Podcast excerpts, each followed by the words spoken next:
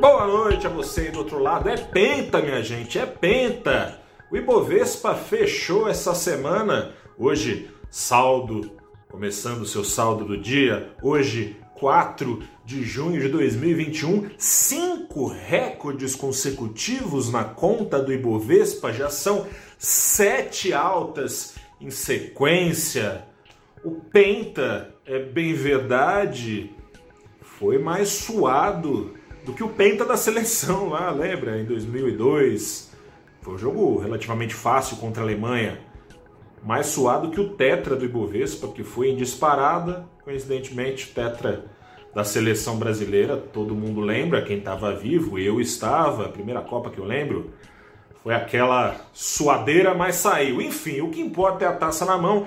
Ibovespa levantou a do Penta nessa sexta-feira. O suor o suor foi o seguinte, minha gente. Em primeiro lugar, veio de uma quinta-feira em que a bolsa ficou fechada aqui no Brasil, mas com o seu espelho lá fora, o índice que replica o Ibovespa em Nova York, operando e operando para baixo, porque a quinta-feira foi no mundo todo de tensões. Você ganha um doce, quem adivinhar não ganha, porque quem acompanha o saldo do dia já deve imaginar o que, que é bolsas caíam lá na quinta-feira, subiam os juros eh, pagos pelos, pelos títulos de longo prazo do governo americano, com aquele fantasma da antecipação dos, do fim dos estímulos lá nos Estados Unidos pairando sobre a cabeça dos investidores. Portanto, Ibovespa tinha hoje, Ibovespa aqui e o seu espelho lá fora andam junto, tinha hoje aí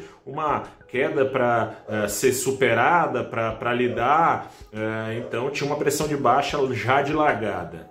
Além disso, o minério segue naquele barata voa, né? Já viu barata voando? Deus me livre, mas já viu? É aquele negócio, sobe, desce, vai e volta. O petróleo segue nessa toada, depois de subir nos últimos dias, caiu quase 2%, segurou para baixo 17% da carteira teórica do Ibovespa, que está nesse sobe, desce, empina e rebola é, junto com os preços do minério, vale para baixo, siderúrgicas para baixo. É uma parcela importante do Ibovespa que ficou no negativo, apesar de ser justamente aquilo que tem sustentado ao longo do ano o voo do índice.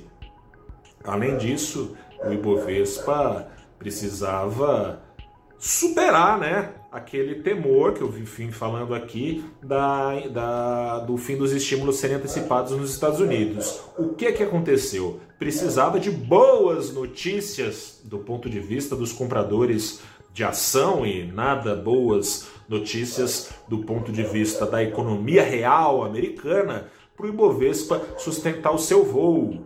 Conseguiu. Foi anunciado, se ontem o temor de fim de estímulos veio com dados recordes de expansão de atividade entre abril, é, no mês de maio, vindo de abril, dessa vez ficou bem aquém do esperada a criação de vagas de emprego em maio. O Fed não se preocupa só com inflação, que está salgado, que pode ficar ainda mais salgada com a atividade crescendo. O Fed tem meta, o Fed, que é o Banco Central Americano, tem meta também de emprego. Desemprego caiu lá da altura dos 6%, já para baixo disso, aos 5 e 8% da força de trabalho.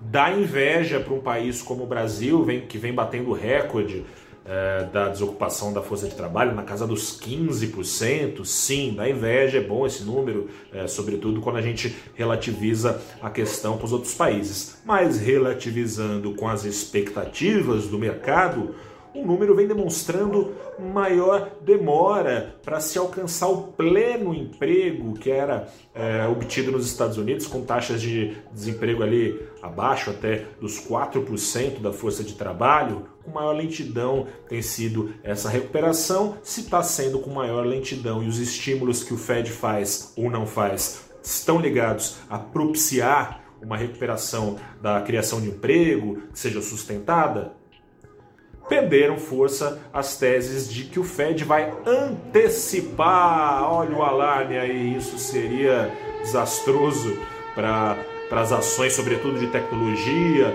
ou de mercados arriscados como o do Brasil, que vem, que vieram sobretudo as de tecnologia e também um pouco os mercados mais arriscados do mundo, como o brasileiro, se dando bem da com a forte liquidez propiciada pelo Fed, seja com os juros baixos, se, baixos, né? Vamos obedecer o, as boas normas de português, seja com os juros baixos levados a zero isso em março de 2020, seja com simultaneamente de lá para cá a chuva de dólares que o Banco Central Americano tem permitido é, acontecer, recomprando títulos e dando esse dinheiro de volta para os investidores, dinheiro esse que acaba escorrendo justamente para as bolsas em especial, que é de onde pode vir um retorno aí no esteio da retomada global potencialmente maior que o da renda variável. Ajudou na semana o Ibovespa a subir, ações dos bancões que tem a, é, jogo de ganha-ganha, né?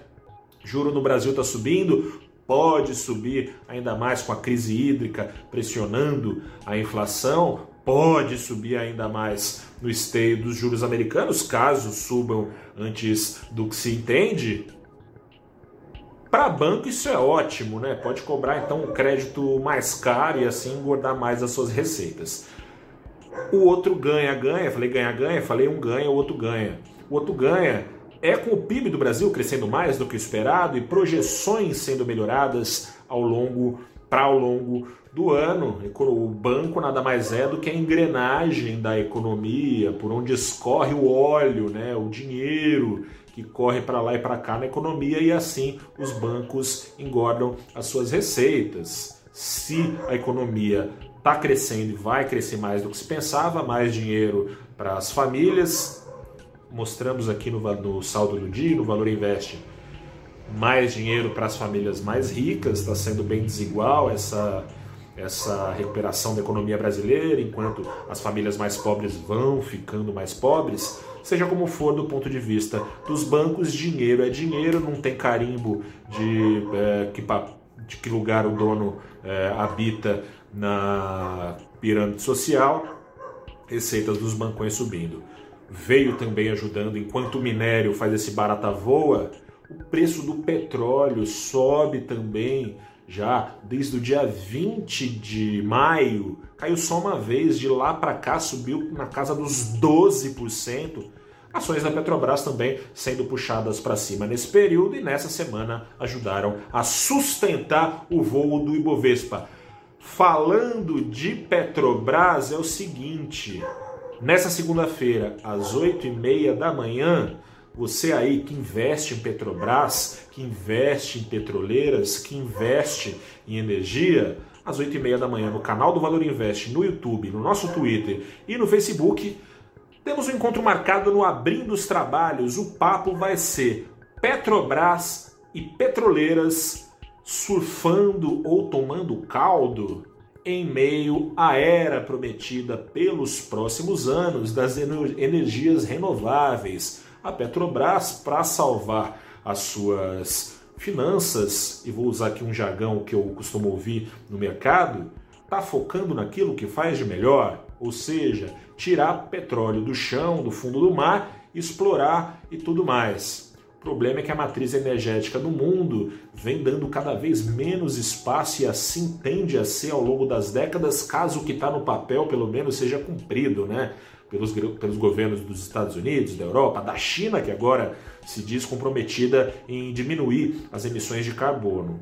Petróleo perdendo espaço na matriz mundial. Como é que vai ficar a situação da Petrobras para quem tem é, foco em investir lá, olhando lá para frente, 10, 20, 30 anos? Faz sentido? Petrobras? Petrobras está no mesmo compasso das grandes petroleiras do mundo? E que energias renováveis podem, dada é, a procura do mundo por uma economia verde, dada essa procura e boa procura, né, que diminua aí as mudanças climáticas, menos pressão no crescimento global, o que, que pode dar de retorno? É o cobre, é, o tal do ESG, né? O ESG em voga, o ESG vai essas letrinhas vão sair da frente, que vai virar o um novo normal. Como você pode ganhar dinheiro com isso? Esse papo começa então às 8h30 da manhã e vai até às 9h30 comigo, com William Castro Alves, que é, é estrategista-chefe da Avenue,